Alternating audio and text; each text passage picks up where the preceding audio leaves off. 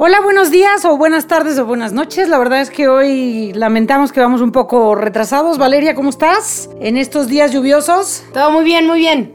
De lluvias, la verdad disfrutando los días lluviosos. La verdad que sí se disfrutan los días lluviosos porque porque habíamos pasado tanto calor y que de todas maneras estamos encerrados en casa, pues sí está como más rico estar encerrado con el frito, ¿no?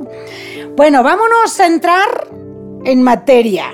Hoy les vamos, les traemos un decálogo, porque como todo el mundo ahora está de moda los decálogos y han sido como muy, este, como que todo el mundo habla de los decálogos y después de que el presidente sacó su decálogo, todo el mundo entre memes y seriedades y demás fue haciendo sus decálogos. Entonces estamos aprovechando dos momentos. Uno, el decálogo famoso que sacó el presidente, por una parte, y por otra parte que bueno, que en los últimos días eh, se han dado a conocer cuando menos tres iniciativas del gobierno en lo que se supone que va a ser como la gran campaña para mejorar la alimentación y nutrición en México, porque una vez más el gobierno de México, ahora este gobierno, pero cada gobierno pasa lo mismo, ¿no? Periódicamente los gobiernos en México llegan a la conclusión de que, ¡ah, ah, ah! La obesidad, ¡ah, ah, ah! La población está comiendo muy mal, ¡ah, ah! Tenemos que hacer algo, tenemos que hacer algo. Y empiezan como a girar todos alrededor de un cuarto, ¿no? Así me los imagino, así como de, ¡ah! Aquí hay un problemón, ¿no? Y entonces periódicamente dicen, ya vamos a entrar en acción. Entonces, bueno, en ese ya vamos a entrar en acción.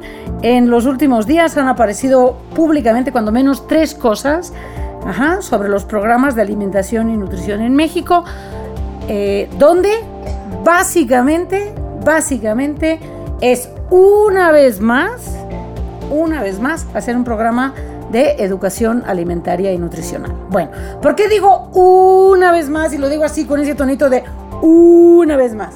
Porque para que sepamos, los programas de educación en nutrición en México llevan aproximadamente unos 100 años. ¿eh? Entonces, por eso digo que una vez más, una vez más. Bueno, uno de los programas que salió fue una vez más, sí. Entonces, así como de otra vez a los. Bueno, entonces, uno de esos programas eh, que se anunció, bueno, una de las cosas que se anunció fue que apareció y empezó a circular un icono con la dieta de la milpa planteando un modelo de alimentación mesoamericana. Eh, a mi modo de ver es una versión remasterizada del plato del buen comer, con un montón de elementos, eh, cuya intención es dar a conocer pues esto, las ventajas de una alimentación tradicional mesoamericana. Eh, creo que requiere mucha explicación, no sé cuál es la intención ¿no? y qué tanto se va a difundir esto. Eh, puede ser que yo esté muy sesgada y como conozco algunas cosas, pues más o menos puedo suponer de dónde viene, pero bueno, ¿eh? Eh, ese ya le daremos un... Tiene muy buena intención, pero... Tiene muy buena intención.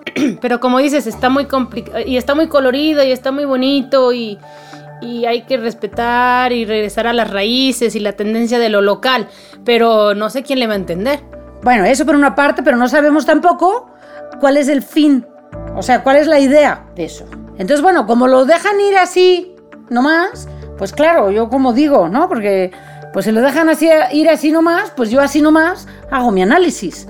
Si me dijeran exactamente cuál es la intención como parte de un proyecto más grande, cuál es ese proyecto más grande, etcétera, no lo sé.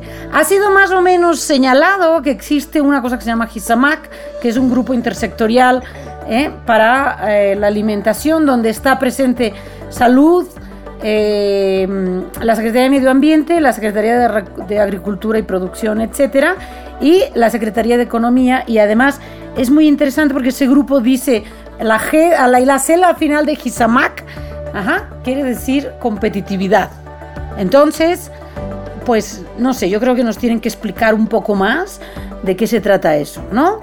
Vamos a dejarlo así nada más. Nos dicen que ya están en eso, que ya están en eso, pero yo solo quisiera señalar que llevamos dos años de gobierno de la preactual administración. Dos años, dos años. ¿eh? De, un de un problema que además llevamos como 25 años de retraso. Bueno, dicho lo cual, me sigo. Y luego lo, lo siguiente fue que el secretario de Educación Pública dio a conocer que se van a poner como si fuera una novedad. Eso la verdad que me pareció así de hello. Entonces, bueno, se van a poner contenidos de nutrición y vida saludable en general en los programas de educación escolar, primaria y secundaria. Tampoco se ha dicho en qué consistirá y sobre todo me pregunto, ¿no? Que me parece, pues bueno, más que me pregunto, yo digo yo que lo más importante es que nos digan cuál es la diferencia en relación a los que ya existen, porque ya existen. Así es, en los cuadernos, en los libros de la SEP está el tema de alimentación, del plato de bien comer. Eh, por supuesto que no se les va el aclarar la comida chatarra y, este, eh, pero ahí está, con sus oportunidades, pero ya está así, buen punto. No sabemos qué va a ser lo nuevo. Exacto, yo lo que digo es, bueno, está muy bien que anuncien que lo van a poner, ¿no? Pero estaría mejor que nos dijeran cuál va a ser la diferencia con lo que ya tienen, porque si no, yo, que yo ya soy entre perspicaz, ¿sí? Y que ya empiezo a tener una edad de que ya empiezo a ver que las cosas se, se repiten, ¿me explico? Se repiten, ¿no?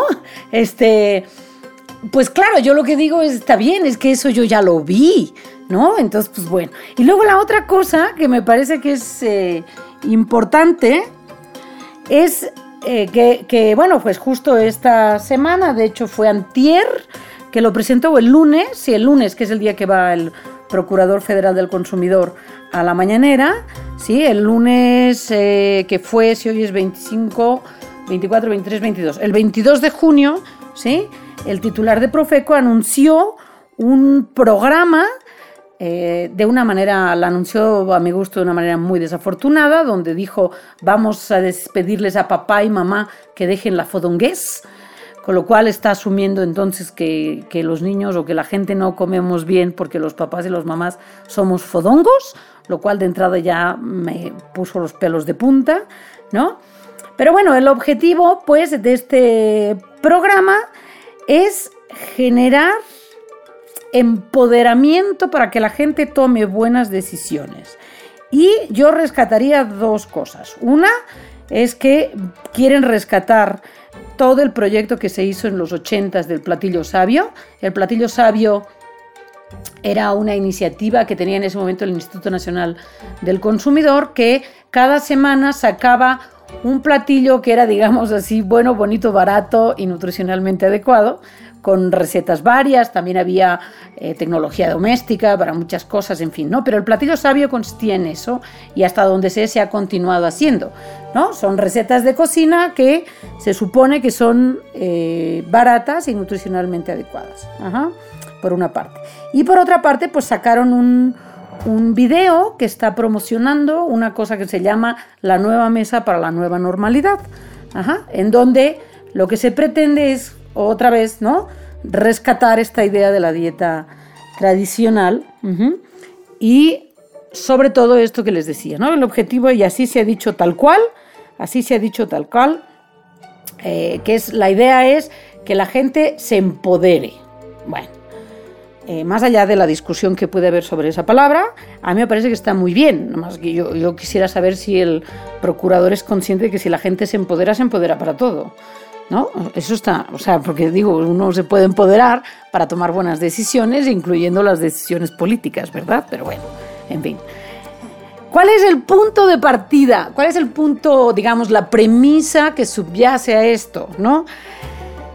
La idea que tiene o que presentaron cuando menos ahí es que la gente ha dejado de tener buenas decisiones porque la industria los ha convencido de otra cosa, ¿no? Entonces pareciera que este proyecto lo que pretende o este programa es, tener una especie como de duelo de discursos, ¿sí? Es decir, si la industria con sus discursos ha generado que la gente tome decisiones por la industria, entonces hagamos otros discursos para que la gente se crea esos discursos ¿sí?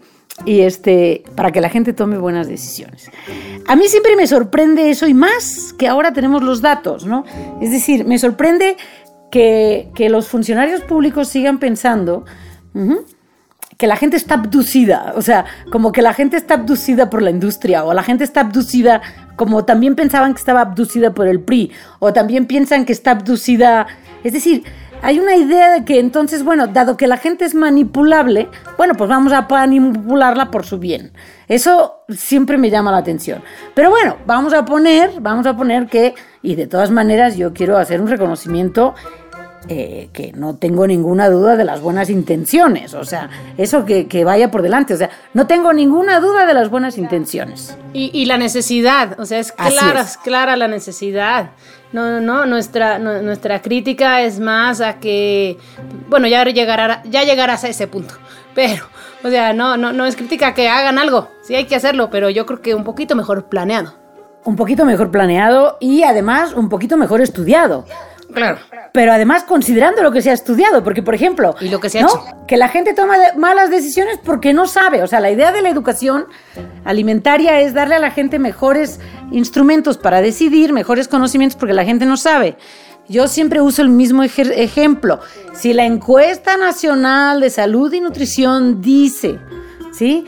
que la inmensa mayoría de la población reconoce, que los refrescos son un factor para obesidad, ¿sí?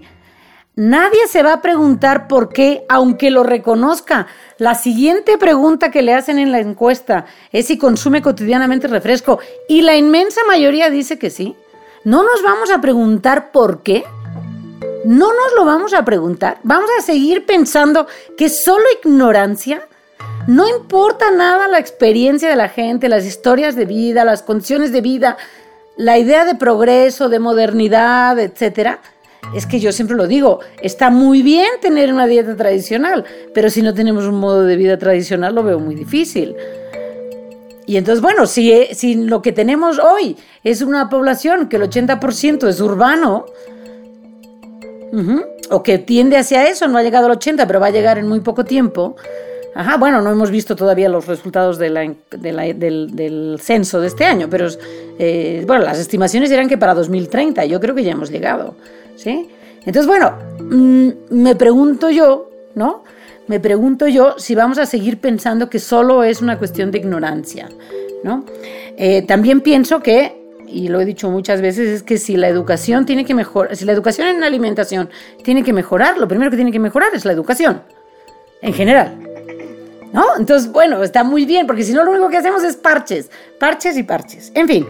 Bueno, total que en todo esto, pues se nos ha ocurrido que vamos a hacer un decálogo, un decálogo, no el decálogo de la buena alimentación, sino el decálogo para hacer programas de alimentación y nutrición. Bueno, yo quiero decir también que como en redes sociales yo luego soy muy crítica, eh, y gente que no conoce mi trayectoria y no tiene por qué conocerla, desde luego, o sea, me preguntan ah, o me dicen, pues es que está muy bien la crítica, pero si no hacen propuestas, bueno, pues ahí van las propuestas. Ahí van las propuestas. ¿eh? que quede claro. De todas maneras, eh, también quiero decir que yo las he hecho, las he dicho en todos los foros que me han abierto y en todos los espacios que he tenido, pero no importa, o sea, eh, las volvemos a poner y para que no quede duda, que quede claro que hay un jícara que está abierto al público en general, que se puede escuchar en diversas plataformas de podcast, etcétera, etcétera, que aquí quedan las propuestas ¿sí? El decálogo para hacer programas de alimentación y nutrición. Entonces ahí va. Punto número uno. Antes de decidir, desde la Secretaría de Ecuación Pública, la Profeco, la Secretaría de Salud o lo que sea, en las rodillas, en el centro del país, etcétera, hay que promover la organización comunitaria, la participación social para el desarrollo de programas de mejora nutricional. Es decir, hay que preguntarle a la gente qué cree que necesita y por qué y cómo. Los programas verticales hace mucho tiempo que se sabe que no funcionan, ¿sí? Y eso incluye preguntarle a la gente por qué come lo que come y por qué no come lo que debería comer. Y si sabe, pues, que lo debería comer, ¿por qué no lo hace? ¿Y cuáles son sus principales dificultades? ¿Y cuáles son sus principales propuestas gestadas localmente para mejorar esa alimentación? Hay que ver la organización barrial, la organización comunitaria, la organización como este, municipal. Y hay que ver que en lugar de que sea de abajo, de arriba para abajo, tiene que ser propuestas que vayan de abajo para arriba con gestores locales de participación social. Punto número uno. Punto número dos, el papel de la industria. El papel de la industria sin duda ha sido importante.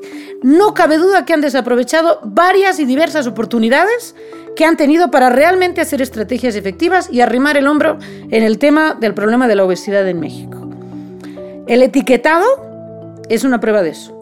Han tenido varias oportunidades para mejorar el etiquetado y hasta que no les imponen una cosa que acaba siendo el peor de los escenarios, ¿sí? Y ahora reclaman. ¿Tienen razón de reclamar? Sí y no. Sí, porque efectivamente no da margen de movimiento. No, porque ya debieron haberse movido antes. Ya debieron haberse movido antes. Entonces, la industria, ¿sí? Y en la primera apuesta del auto, de la autorregulación está clara que no funciona porque vivimos en un mundo de competitividad. ¿Recuerdan que lo dije hace un momento?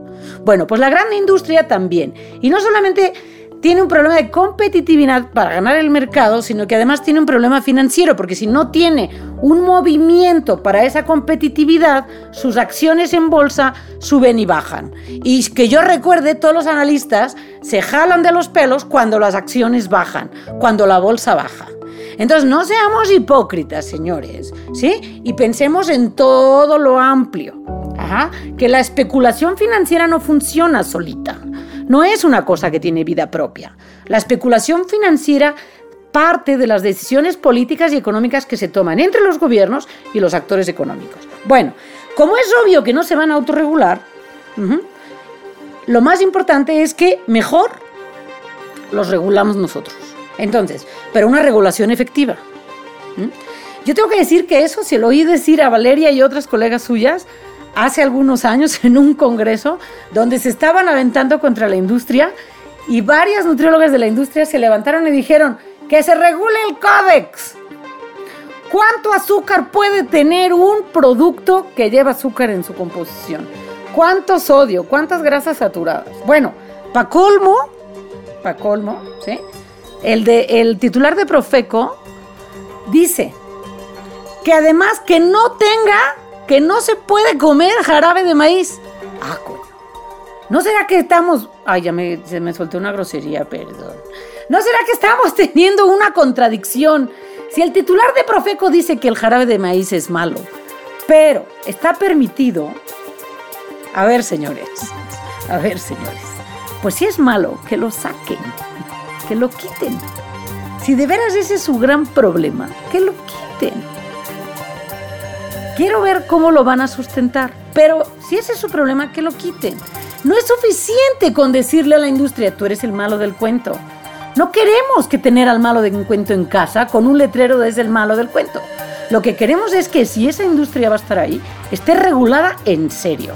Por lo tanto, que sus bebidas, que sus productos tengan un tope. Que mi propuesta es hoy que disminuyan a la mitad la cantidad de azúcar que tienen hoy, a la mitad por 100 mililitros, a la mitad por 100 gramos de producto. Ah, que vas a ver feo, que no sé qué. Ah, ese va a ser el detalle. Ese va a ser el detalle. ¿Cómo le van a hacer para mejorar el sabor? O sea, allá ellos.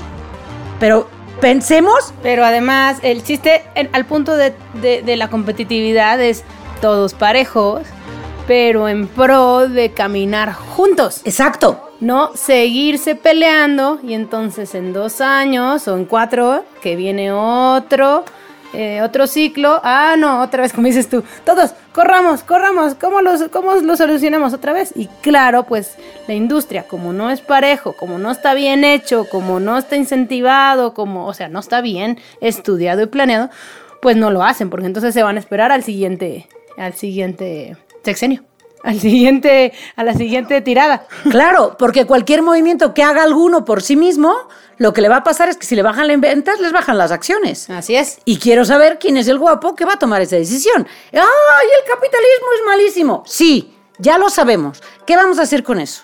Ok, está bien, ya lo sabemos. ¿Qué vamos a hacer con eso? O sea, que sí, hombre, que sí, que el capitalismo tiene muchos daños secundarios. Pues sí, no hay más que la regulación. Pero la regulación en serio, porque si lo dejamos a la autorregulación, obviamente lo que está en juego es la competitividad. Y entonces, ¿sí? Nadie va a dar el primer paso porque puede correr el riesgo de perder mercado. Recordemos, recordemos que hoy en la sociedad contemporánea, en todo el mundo, en todos los sectores sociales, el primer valor el primer determinante de las decisiones alimentarias es el sabor. Y después viene todo lo demás. Entonces, que se, entonces, que se peleen con el sabor, por el sabor, por ganar al, al consumidor, pero de una vez, ¿sí? Con una mucho menor densidad energética. Entonces, que se regule directo la densidad energética. No que los dejen libre y entonces le digan, ah, tú sí te portas bien, tú no. No, no, no, espérate. Lo que queremos es que todos se porten bien. ¿No lo hacen porque sí? Pues entonces se hace con una regulación del gobierno porque está en juego un valor infinitamente superior, que es la salud de todos, la salud de los niños, los costos en salud y, por supuesto, los costos que hoy está teniendo todo este problema metabólico en eh, eh, lo que estamos viendo de la letalidad por, por COVID, ¿no? Bueno, eso es lo que tiene que ver en la industria. Luego, tres, sabemos desde hace tiempo, ¿sí? Sabemos desde hace tiempo que la inseguridad alimentaria, es decir, no tener acceso a una alimentación suficiente, saludable y sostenible, ¿sí? Sabemos que eso es un, eh, un determinante de la obesidad. Ajá. Bueno, entonces, antes de decirle a la gente que tiene que tomar buenas decisiones en lugar de las malas decisiones, etcétera, etcétera, lo primero que tiene que hacer el gobierno es garantizar la seguridad alimentaria. ¿Sí? Ok, como la seguridad alimentaria hay una parte, ¿sí? Que es real, se mide lo real, y hay una parte que se mide la percepción, es importante, ¿sí? Que en esa percepción veamos, ¿sí? Veamos qué es lo que percibe que le hace falta para que esa sensación o esa percepción de inseguridad alimentaria no afecte sus decisiones. ¿Sí? Entonces, si queremos empoderar a la gente, lo primero que hay que hacer es empoderarla en términos de que sienta, perciba y viva realmente la seguridad alimentaria. Y no, no, no esperar que papá y mamá ahora sí tomen mejores decisiones y dejen de ser fodongos.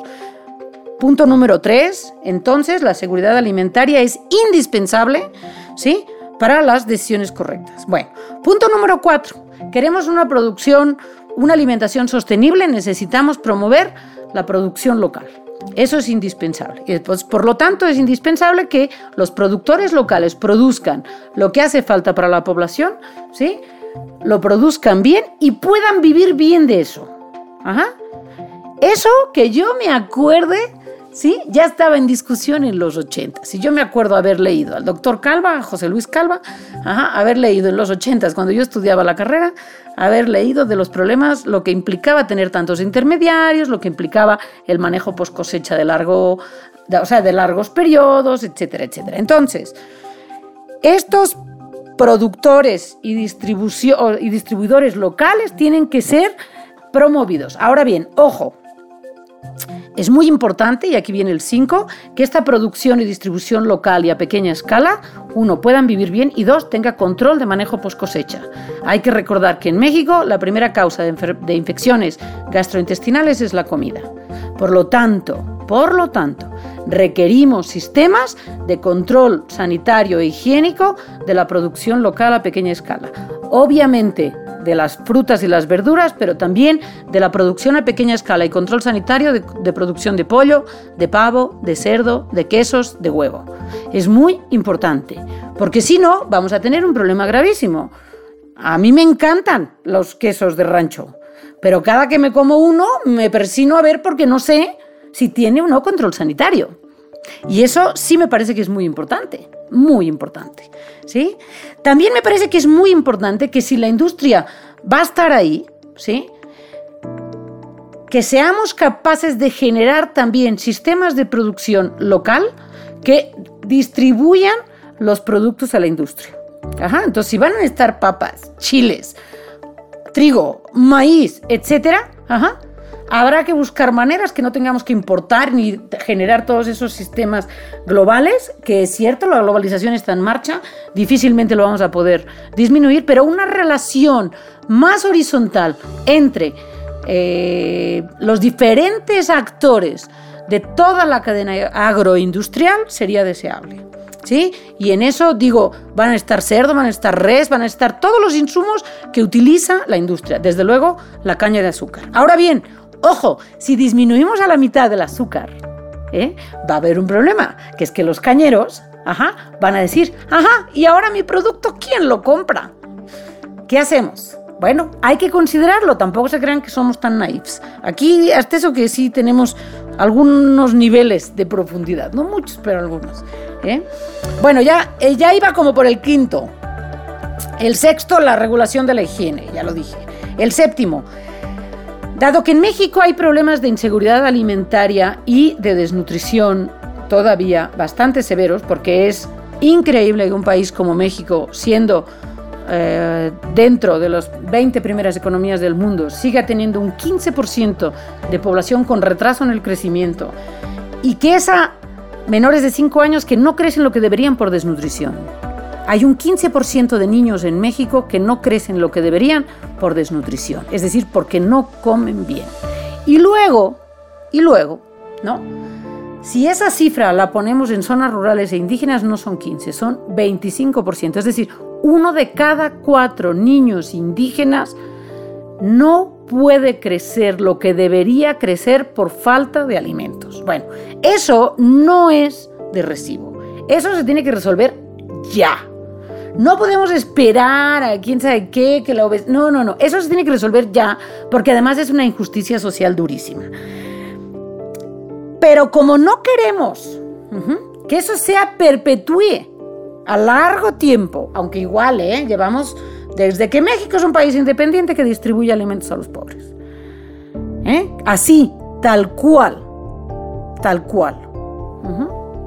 Bueno, como no queremos que queden a perpetuidad así, una cosa que se hizo en el programa Hambre Cero de Lula en Brasil fue que un porcentaje cuando menos, no me acuerdo si era el 30 o el 40%, pero cuando menos un porcentaje de, de las donaciones de alimentos sea de producción local. Porque no puede ser que yo vaya a Yucatán y me encuentre que en las escuelas de tiempo completo en Yucatán están consumiendo, están consumiendo eh, atún de lata que les mandan del centro, ¿sí? Teniendo, ajá, como tienen pesca local. Y luego tenemos que hacer programas para fomentar la pesca, el consumo de pescado y la pesca local. Pues no viene al caso. O sea, sería más lógico que cuando menos el 30% del pescado de esos niños, ¿sí? fuera de pesca local y los productores locales tuvieran como su principal cliente esas donaciones de alimentos o los niños que comen en las escuelas o lo que se vende en las tiendas de Iconza, etc. Es decir, necesitamos recuperar toda esa producción local, ¿sí? Para los sistemas de donación de alimentos y de transferencia de recursos alimentarios, para que a lo mejor algún día, si estimulamos ese tipo de producción local, a lo mejor algún día esa población no tendrá que requerir las donaciones de alimentos. Ahora bien, ahí tenemos otro problema, que es cómo se les paga. Tiene que ser por vía, por vía una factura, etcétera, etcétera. Sí, por supuesto que sí. Y por supuesto que esos productores, ¿sí? Si están por debajo de cierto nivel de ganancias, no deberían pagar impuestos, pero sí tienen que estar regulados para que puedan dar recibos. Así de fácil.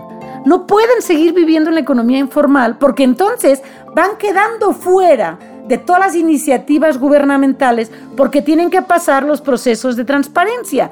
Y está muy bien. Ahora, también se puede hacer otra cosa, que es que haya un fomento, un dinero que se dé a los productores con la condición de que su producto se vaya a las escuelas, a las tiendas de Iconza, a las despensas que se distribuyen, etcétera, a los comedores locales, a donde sea que haya, que haya este que haya todas estas cosas. Bueno, el octavo, ¿sí? Está muy bien aprovechar a los niños en las escuelas porque son el futuro, porque de una vez, porque lo que bien se prende nunca se olvida, etcétera. Entonces, pero también hay que decir porque es la población cautiva mayoritaria que tenemos en el país, ¿no? Ahora bien, hay otra población cautiva que no estamos utilizando que son todos los trabajadores de todas las empresas de México.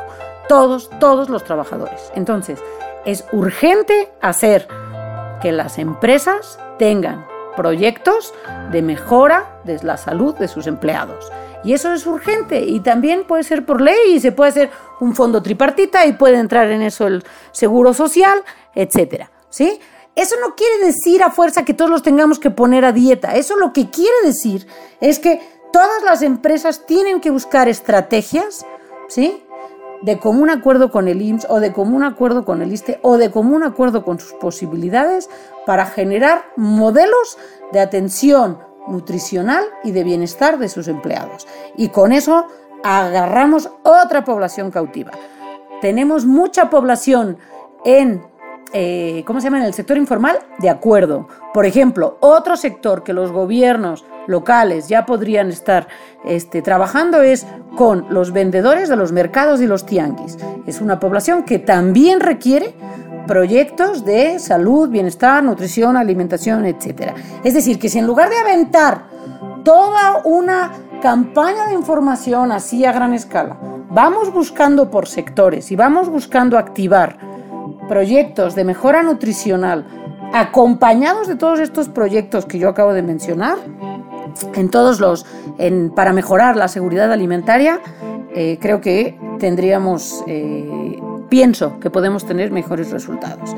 Otra cosa, si hacemos solamente intervenciones individuales, cuando sabemos que la alimentación es una actividad colectiva y en familia, pues creo que nos quedamos cortos. Me parece que es mejor atender al trabajador, por ejemplo, y de ahí expandirlo a la familia, por ejemplo. ¿Sí? En lugar de tener entonces al diabético enojado porque no puede comer con todos, etcétera, mejor de una vez buscamos de qué manera toda la familia, ¿sí? Puede comer adecuadamente incluyendo al diabético e incluyendo incluso momentos festivos, ocasiones eh, de fiesta, etcétera. O sea, también o no nos olvidemos que si vamos a entrar a la dieta tradicional, la dieta, las tradiciones en México están llenas de ocasiones de consumo. Y las ocasiones de consumo tradicionales festivas, ¿sí? Son comidas de abundancia. ¿eh? Que también eso nos quede muy claro. Bueno, el otro, el noveno.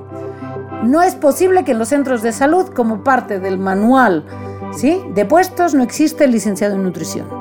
Tiene que ser, tiene que estar el nutriólogo, nutrióloga, nutricionista tiene que ser parte del manual de puestos. Los que hay hoy contratados en la Secretaría de Salud están contratados por honorarios. ¿Por qué? Porque no existe en el manual. Entonces, eso no puede ser y eso nos habla ciertamente de que a pesar de que todo el mundo entra en pánico periódicamente en... Em, entra periódicamente en pánico de la obesidad y no sé qué, y no sé qué, lo que me parece que es evidente es que la nutrición ¿sí? La posibilidad pues de un trabajo profesional en de atención nutricional en realidad no está considerado, ¿no? Entonces yo me pregunto cómo suponen que se va a hacer todo si, si, si solamente va de abajo para arriba. Ahora bien, en el primer nivel de atención, todos los que estudiamos en el área del sector salud sabemos que el primer nivel de atención no está sentada esperando que llegue la gente con sus dolores y sus males, sino que hay un trabajo que se hace en la zona,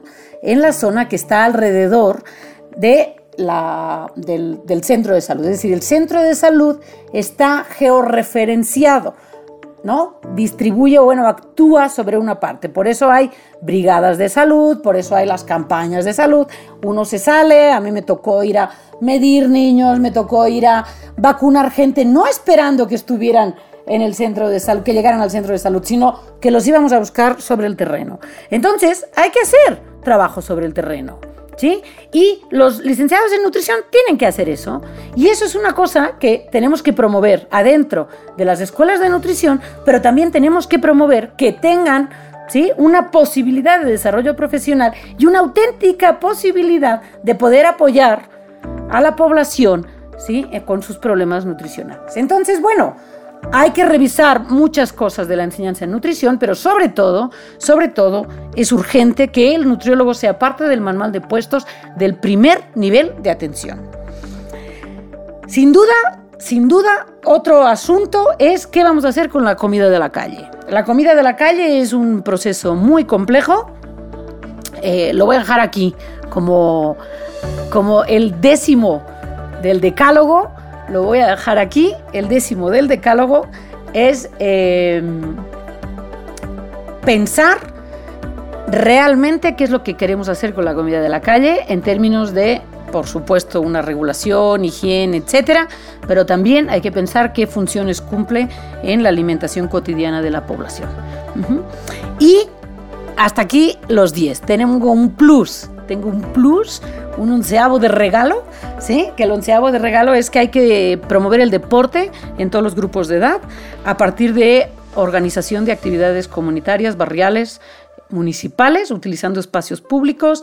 La gente tiene que vivir en la calle. Ya sé que ahora, en medio de la pandemia, eso no es posible. No es, tenemos que buscar la manera de promover el deporte al aire libre. Sabemos ya, y se ha dicho por todos los medios, que las actividades al aire libre son las menos riesgosas, perdón, las menos riesgosas para la transmisión del, del, ah, virus del COVID. Eh, entonces, promover actividades al aire libre es fundamental esas actividades organizadas, el deporte. Yo soy una gran fan del deporte más que de la, de la activación física, ¿sí? Y forma parte y todo eso genera comunidad, etcétera. Si lográramos eso, creo que eh, podríamos, podríamos pensar en muchas cosas. En fin, eh, ojalá, ojalá hubiera una posibilidad de tener ah, retroalimentación con todos ustedes. Me gustaría saber qué piensan de este decálogo. Valeria se tuvo que ir, entonces me quedo yo aquí eh, cerrando el, el jícara de esta semana. Y pues nada, este es un tema... Eh, los programas de alimentación y nutrición, si ahora es la de en serio, que vayamos en serio, pero vayamos a fondo. No nada más de que vamos otra vez, no, a fondo. ¿sí? Espero que haya sido clara y desde luego pues estamos abiertas a cualquier tipo de retroalimentación, crítica. Eh, los bots no, gracias. ¿eh? Esos ya me han llegado y no, gracias. No me interesan. Eh, estamos a su disposición y bueno, hasta aquí las propuestas. Las propuestas después de años de análisis, de ver cómo el tiempo se recicla, etcétera, etcétera. Nos vemos la próxima vez. Adiós.